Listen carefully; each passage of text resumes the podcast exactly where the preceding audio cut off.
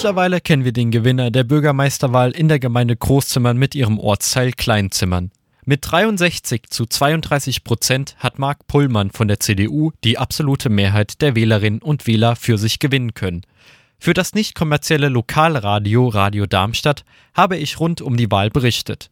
Am Wahlsonntag habe ich einige Zeit vor dem Wahllokal in Großzimmern verbracht, um mit Menschen vor Ort über die Wahl, aber auch um über ihre Wünsche an den bis dato noch unbekannten neuen Bürgermeister zu sprechen. Welche Themen waren Ihnen denn bei Ihrer Wahlentscheidung besonders wichtig? Gut, natürlich auch äh, Sicherheit, die Nachhaltigkeit und auch wir als junge Familie für die Zukunft, wie es weitergeht hier mit Plätze für Kita, alles was damit auch zu tun hat. Verkehr, Umwelt und was hier in dieser Stadt, äh, in dieser Gemeinde äh, gemacht wird. Ein bisschen mehr, dass ein bisschen Leben reinkommt. Ja, mehr Spielplätze. Ja, die Themen, also was man für Familien tun kann hier in Großzimmern. Das bedeutet Einrichtung für die Kinder, insbesondere die Schulen sind mir wichtig, weil ich schulpflichtige Kinder habe. Und ansonsten das Thema Sauberkeit und Sicherheit in der Gemeinde. Was verändert, würde ich bald sagen. So Straßen und Nebenstraßen und allgemein, dass Großzimmern attraktiver wird. Ja, auch das fängt schon bei den Geschäften an, immer mehr schließen. Wie die Leute auftreten. Sie sind beide in Großzimmern mehr oder weniger bekannt und man hat Antipathien, Sympathien. Was er für Großzimmern tut, dass auch manche Sachen wirklich wahrgemacht werden, was die ähm, vorgeschlagen haben, dass es auch umgesetzt wird. Dass mal äh, ein anderen Wind ein bisschen reinkommt. Gut, wir kennen halt einen davon sehr gut. Ja. Und wir wissen auch, dass der halt im, schon im Rathaus war oder arbeitet. Ich bin mit den Kandidaten überhaupt nicht einverstanden.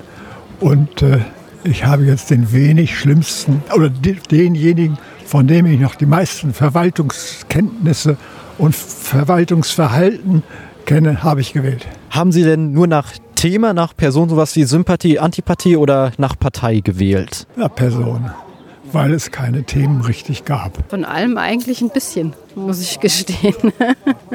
Vor allem was die Personen betrifft, also generell die Sympathie an sich, auch die Themen da die die Leute vorgebracht haben. Wobei es ja eigentlich relativ einfach war, dass es nur im Prinzip wirklich zwei Kandidaten gab. Der dritte Kandidat, von dem hat man eigentlich ja wenig gehört oder gelesen. Persönlichkeit. War, war Sympathie. Ja. ja. Person. Fürs beste Übel. ja, Partei und äh, aber auch die Persönlichkeit, die zur Wahl stand. Da ich selber CDU-Mitglied bin, lag es nahe, dass ich auch äh, die Parteizugehörigkeit in die Entscheidung habe mit einfließen lassen.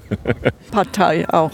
Also einmal nach Partei und einmal nach Sympathie und das, was die Kandidaten äh, versprochen haben. Okay. Also Sie haben sich dann tatsächlich für die beste Entscheidung, nicht nur für das am wenigsten schlimmste Übel entschieden. Das ist ein sehr guter Vorschlag. Nee, nach der Partei nicht.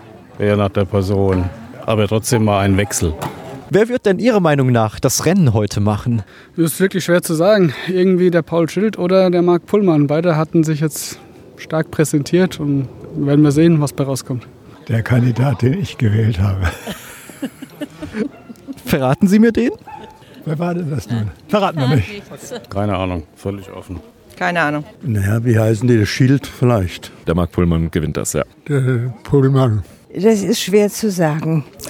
Ich bin zwar jetzt auch schon drei oder vier Jahre hier, aber ich bin nicht so in der Gemeinde verwurzelt. Äh, es kann durchaus sein, dass äh, der CDU-Mann das macht, weil er in dieser Gemeinde wohl einen bekannten Namen hat. Ich würde schon sagen, der Paul Schild. Könnte ich mir schon gut vorstellen, ja. Weil er schon im Rathaus ist, viele Leute ihn kennen auch. Deswegen und, und auch, äh, er macht auch das, was er sagt. Pullmann. Ähm, äh, ich weiß es noch nicht.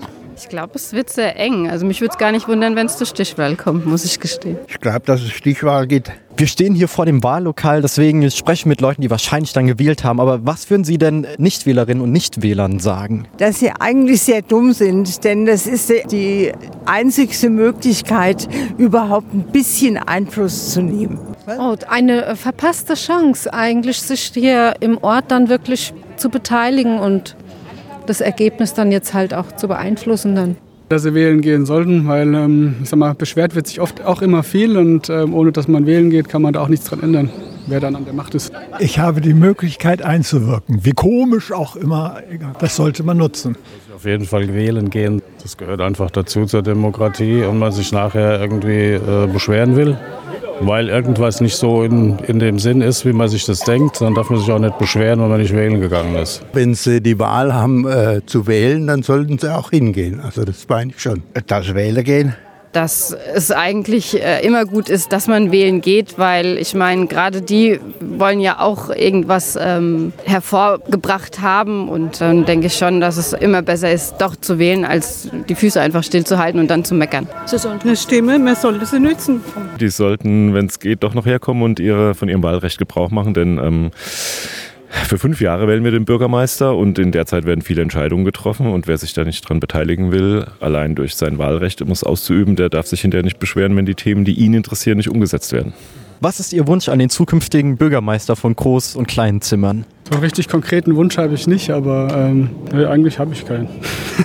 das ist wirklich das ist gut. Ein bisschen mehr äh, Mitbestimmung und nicht so alleine Entscheidungen treffen. Das ist Offenheit, keine Selbstheilichkeit. Ich habe keinen Wunsch, ehrlich. Wunschlos glücklich? Naja, glücklich nicht, aber wunschlos. Vorsichtshalber wunschlos. Ja, dass äh, halt die Gemeinde äh, entsprechend schön und gut regiert wird. Also, dass er wirklich auch das wahrmacht, was er angepriesen hat, dass das auch nicht alles, aber zum größten Teil umgesetzt wird. Dass er die Kraft findet, ähm, auch schwierige Entscheidungen zu treffen, dass er die, ja, dass er, dass er es schafft, das Gemeindeparlament für seine Themen zu begeistern, denn er kann ja selber eigentlich gar nichts entscheiden. Und das wird schon eine schwierige Aufgabe, aber ich glaube, wenn der Markt gewinnt, schafft er das. dass er die richtigen Entscheidungen trifft. Ja, und, und auch für uns kleinen Leute auch guckt, was wir brauchen.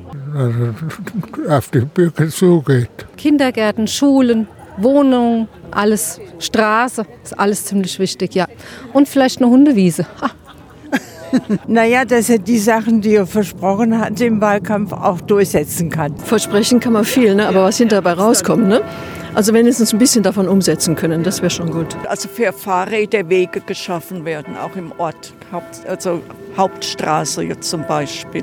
Viel erfüllt wird, was sie alle auf ihre Vorstellungen haben. Das, Im Odenwald wünsche ich mir äh, noch eine Rutschestange auf einem Spielplatz. Dass es ein bisschen besser in Großzimmern wird, wie es die ganze Zeit war. Haben Sie da Beispiele, was besser werden muss? Alles. Klingt nach viel Arbeit für den zukünftigen Bürgermeister. Vielen Dank.